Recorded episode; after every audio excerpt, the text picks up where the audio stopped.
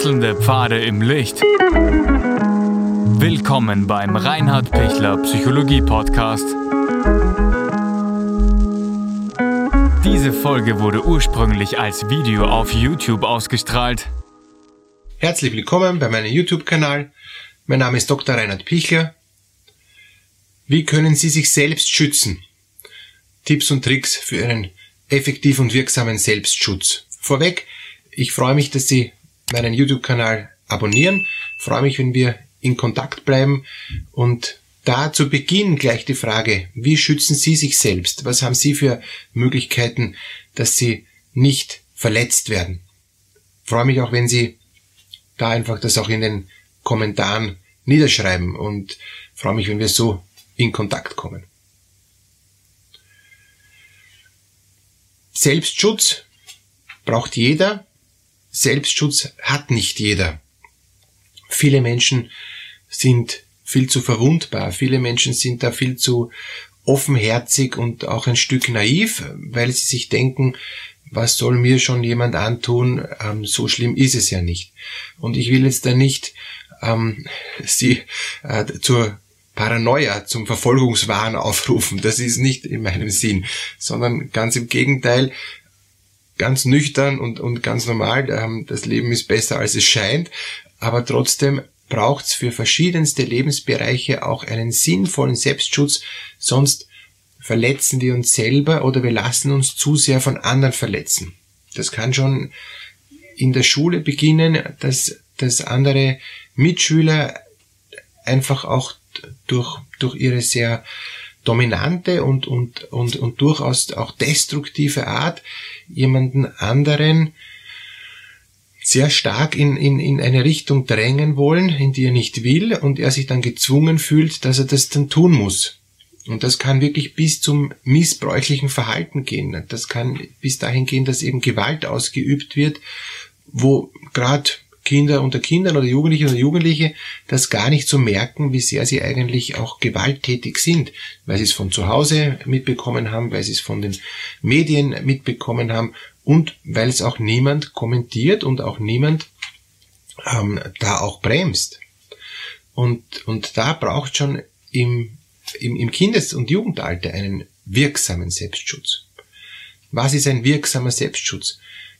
Erstens, dass ich in der Lage bin, einmal zu erkennen, das ist zu weit für mich, das geht mir zu weit, das will ich nicht. Und viele merken das gar nicht. Die drücken das weg und denken sich, ja, es ist zwar jetzt unangenehm, aber ich muss da mitmachen, damit ich dabei bleibe, damit es ähm, nicht auffällt. Und ich lache dann zu Witzen ähm, über mich mit, die, die aber total gegen mich sind. Und dann lachen die anderen noch mehr, weil ich über mich selber lache ein Stück Selbsthumor hat schon äh, auch was Positives, aber nicht, wenn man das Lachen im Hals stecken bleibt und, und nicht, wenn, äh, wenn es eigentlich gar nicht mehr lustig ist, sondern eigentlich schon verletzend ist. Und das ist schon der erste Schritt, wenn ich etwas überspiele und, und so eine gute Miene zum bösen Spiel mache, nur damit es nicht auffällt, ist es nicht hilfreich. Auf der anderen Seite wäre es auch nicht gut, jetzt da, da sofort jetzt da aggressiv da, dagegen äh, zu kämpfen und, und, und das wäre dann auch keine Hilfe. Worum es aber in, in dem Punkt jetzt geht, ist, dass ich lerne, mich ein Stück rauszunehmen. Nicht jetzt da aggressiv äh, zurückzuschlagen oder nicht jetzt da ähm, so, äh, so spontan zu flüchten, dass alle sich wundern, warum ist der auf einmal weg, sondern dass ich mich unauffällig zurückziehe. Also wieder im Klassenverband äh, dass ich dann versuche, das ein anderes Thema aufzubringen. Oder dass ich äh, versuche, die Dinge auch gleich zu relativieren. Also wenn jemand zu einem Mitschüler sagt, eben, du bist immer so dumm und, und du schaffst ja nie etwas, ja, ähm, dann wäre eine adäquate Form von Selbstschutz für einen äh, Schüler ähm, zu sagen, ich bin vielleicht nicht so gut in Mathematik, aber in Deutsch habe ich das ganz gut gemacht. Damit relativiere ich's und damit hebe ich das auf eine sachliche Ebene, gehe weg von der Beziehungsebene und damit kann dann auf einmal sein, dass dann plötzlich über das Deutschthema geht ja, und, und dass dann auf einmal die Deutschlehrerin als nächstes eben dann verrissen wird, dass die eben so ungerecht beurteilt und so weiter. Aber, aber es ist auf jeden Fall weg von der äh, Beurteilung, dass ich immer so dumm bin. Zum Beispiel. Oder ein, ein anderes Beispiel ist, wenn ich nicht schön bin, dann dann kann ich äh, zum Beispiel sagen, ähm, die Haare sind schön. Und also ein, einfach einen Aspekt herausnehmen und, und dadurch wird dann diskutiert, ob die Haare jetzt die, äh, gefärbt schöner sind oder nicht gefärbt und ob Schminken gut ist oder nicht, nicht gut und, und ob man natürlich schminkt oder, oder, oder sehr intensiv schminkt. Und man ist auf einmal bei einem anderen Thema und, und ist nicht mehr bei einer Bewertung es kann schon sein, dass wieder zu einer Bewertung kommt und dann muss man halt wieder schauen, dass uns wieder umschifft. Oder dass man eben das Gespräch dann noch abbricht. Nicht, nicht sofort, weil sonst äh, bleibt es auch so stehen als, als ähm, Vorwurf, ähm, sondern dass man eben das dann über andere Themen dann so ausgleiten lässt und dann das Gespräch beendet. Das kann man natürlich schlecht, wenn man im Klassenverband ist oder im Büro und, und da eben immer auch mit den Leuten zusammenleben muss. Es geht dann auch dann schon in Richtung Mobbing, wenn immer eine Person hergenommen wird, weil andere Leute, äh, Mitarbeiter, Kollegen, Schüler unzufrieden sind und man dann eben immer herhalten muss für, für die allgemeine Unzufriedenheitssituation ähm, der Klasse oder der, der, des Büroalltags. Wenn ich merke, ich bin immer der, der angeschossen wird und, ähm, und, und ich muss mich dauernd verteidigen, ist ein Dauerzustand, dann wäre es als nächsten Schritt gut, sich mal zu überlegen, gibt es da einen wirklichen begründeten Anlass, äh, dass die anderen auch recht haben, dass, dass sie mich dafür kritisieren. Äh, wenn, wenn das der Fall ist, muss ich auch schauen, kann ich es ändern? Ähm, geht das leicht zu ändern oder geht das nicht leicht zu ändern? Ist das unmöglich? Also Beispiel, ich bin zu dick, ähm, das kann ich nicht so schnell ändern, ja. Aber, aber kann ich dann wirklich auch versuchen abzunehmen? Ist das machbar? Und Kleiner Tipp am Rande eben, durch das Leberfasten ist es gut machbar, dass man eben gut abnimmt ohne Jojo-Effekt. Ja. Man muss eben die Leber entfetten und entgiften und dann ist Abnehmen leicht, aber Klammer zu.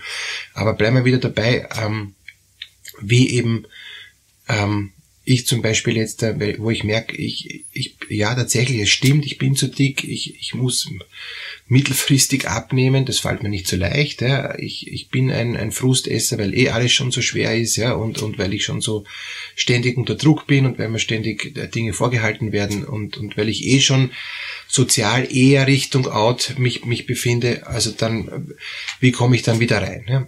Und, und da ist eben wirklich eine Möglichkeit, ähm, zu sagen, ich stehe zu mir, so wie ich bin. Ähm, ich bin, ich entspreche nicht jetzt dem, dem Idealmaßen, aber ich fühle mich jetzt dann trotzdem auch okay, so wie ich bin. Ich nehme mich an, so wie ich bin und kann das auch den anderen dann vermitteln. Und dann kann ich zum Beispiel sagen, ähm, die dickeren sind die gemütlicheren, ja? die sind nicht so aggressiv wie die ganz dünnen oder so ähnlich. Also ich kann halt irgendeine ähm, ein, ein Wort mir vorher überlegen, dass wenn wieder dieser Angriff kommt, äh, dass ich das dann auch, auch gut ähm, entgegnen kann. Nicht aggressiv zurückschießen, das ist auch ein, ein, ein guter Selbstschutz, sondern weil ich es gut vorbereitet habe, in Ruhe ähm, so zurückgeben, dass man merkt, ah ja, der hat sich da was überlegt und das ist so und der nimmt sich so an, der ist authentisch und weil er authentisch ist, wird es dann gleich schneller akzeptiert.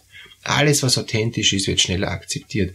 Auch wenn das schlechte Angewohnheiten sind oder, oder Dinge, die man auch öffentlich kritisieren kann. Das heißt jetzt nicht, dass es eine Tugend ist und ich soll jetzt nicht mir die ganzen schlechten Angewohnheiten zur Tugend erklären und, und, und sie quasi schönreden, aber auch eine schlechte Angewohnheit wird eher akzeptiert, wenn, wenn ich dazu stehe. Oder wenn ich selbstkritisch auch dazu stehe. Wenn ich zum Beispiel sage, ja, stimmt, ich bin so dick, aber ich bin jetzt wirklich dran abzunehmen. Ich weiß, dass es, dass es nicht passt und ich möchte was ändern. Dann werden die anderen merken, aha, der hat sich sogar da was überlegt und dann, dann greift dieser, dieser Mobbingvorwurf nicht so. Weil der, weil er sehr reflektiert und kompetent entgegnet wird wenn Sie merken, boah, ich kann mit diesen Vorwürfen überhaupt nicht umgehen, ich habe da eine viel zu dünne Haut, das trifft mich total, ich bin da immer zutiefst verletzt, ich weiß überhaupt nicht, wie ich damit umgehen soll, mir geht das nach in den Träumen, ich, ich kann immer gescheit denken, ich bin wie paralysiert, ich kann nicht mehr gescheit antworten, ich bin fix und fertig äh, da mit die mit den Nerven und, und, und kann überhaupt nicht, nicht mehr gut ähm, agieren, kann mich nicht mehr konzentrieren in der Schule oder in, in der Arbeit oder auch im, im privaten Kontext, dann brauche ich unbedingt Hilfe. Und was macht dann der ähm, Therapeut oder der Coach oder der Berater? Der wird mit Ihnen eine Selbstwertstärkung machen. damit sie sich selber besser schützen können. Also Selbstwertstärken und dem Aspekt des Selbstschutzes heißt, wie kann ich meine Grenzen so gut halten, dass sie nicht ständig überfahren werden. Erster Punkt ist, dass ich mal merke, das sind die Grenzen und da will ich auch dann wirklich auch aufhören. Das ist der erste Punkt. Der zweite Punkt ist, dass ich merke, keiner hat das Recht, in meine Grenzen reinzukommen. Ähm, ich habe das Recht und die Pflicht und auch für mich persönlich die Aufgabe, damit ich meinen Selbstwert aufrechterhalten kann, diese Grenzen zu verteidigen. Und da darf ich auch deutlich sein. Da darf ich auch sagen, ich möchte das nicht. Ich habe einen Klienten gehabt, der ist von seinem Chef immer wieder abgekanzelt worden. Und, und er hat sich irrsinnig schlecht gefühlt, war total verunsichert. Und eines Tages ist er zu ihm ins Büro gegangen, hat angeklopft, ist reingegangen und hat gesagt, Herr Chef, ich möchte ab sofort nicht mehr, dass Sie schlecht über mich reden. Das tut mir weh. Der Chef hat irgendwie groß geschaut, dem ist es wahrscheinlich gar nicht aufgefallen, oder auf jeden Fall hat er diese selbstbewusste, souveräne Art überhaupt nicht erwartet und hat nur gesagt, naja, okay. Ähm, und tatsächlich seit dem Zeitpunkt ist es nicht mehr passiert. Der hat sich das zu Herzen genommen. Dem war das vorher offenbar gar nicht bewusst oder auf jeden Fall war es ihm, hat es ihm ziemlich beeindruckt. Und es war ihm nicht egal, wie der Mitarbeiter dann reingeht. Selbstbewusst, dass in einer ruhigen, aber sehr klaren, auch schon leicht angefressenen Stimme dann gesagt hat und, und es war damit erledigt, ja. Und er hat mir dann im Rückgemeldet, es hat super funktioniert, seit er da Ruhe, der macht äh, keine, keine negativen Bemerkungen mehr über ihn. Also das heißt, eine wirksame Form des Selbstschutzes ist, gut auf sich zu achten.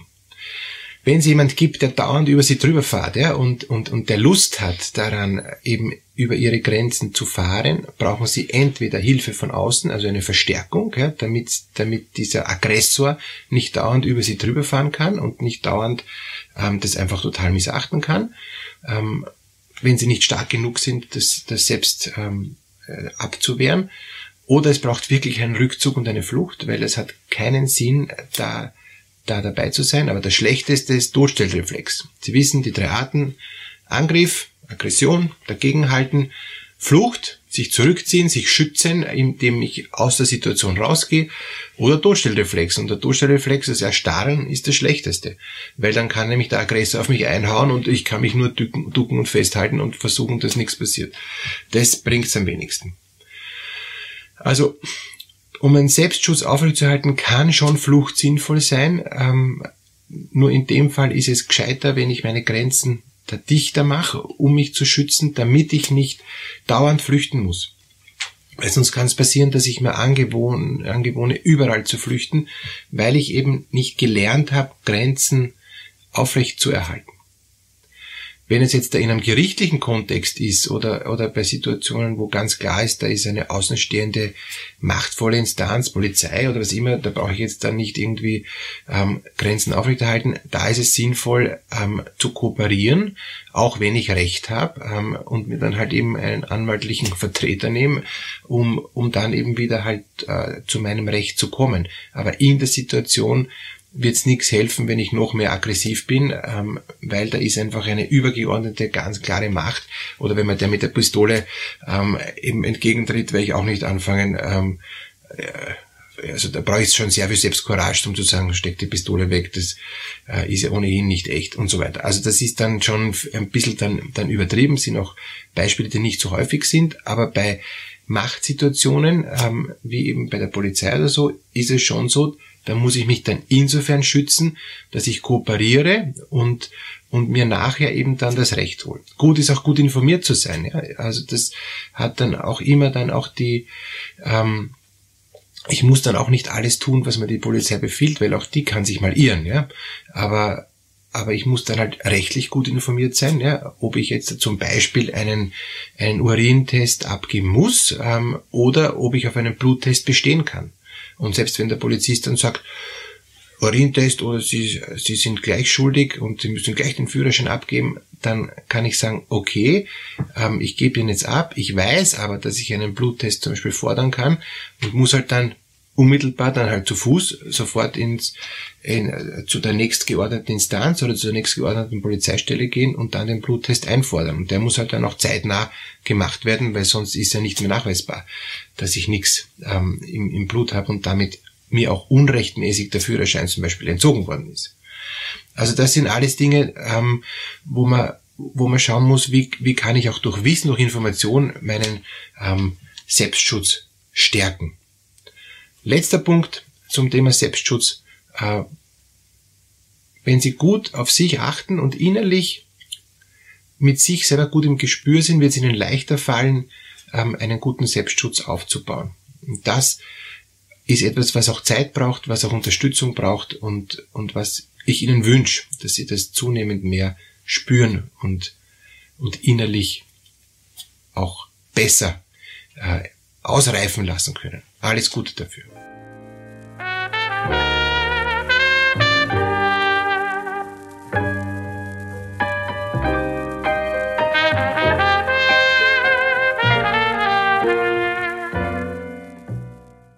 Wenn Ihnen diese Podcast-Episode gefallen hat, geben Sie bitte eine positive Bewertung ab.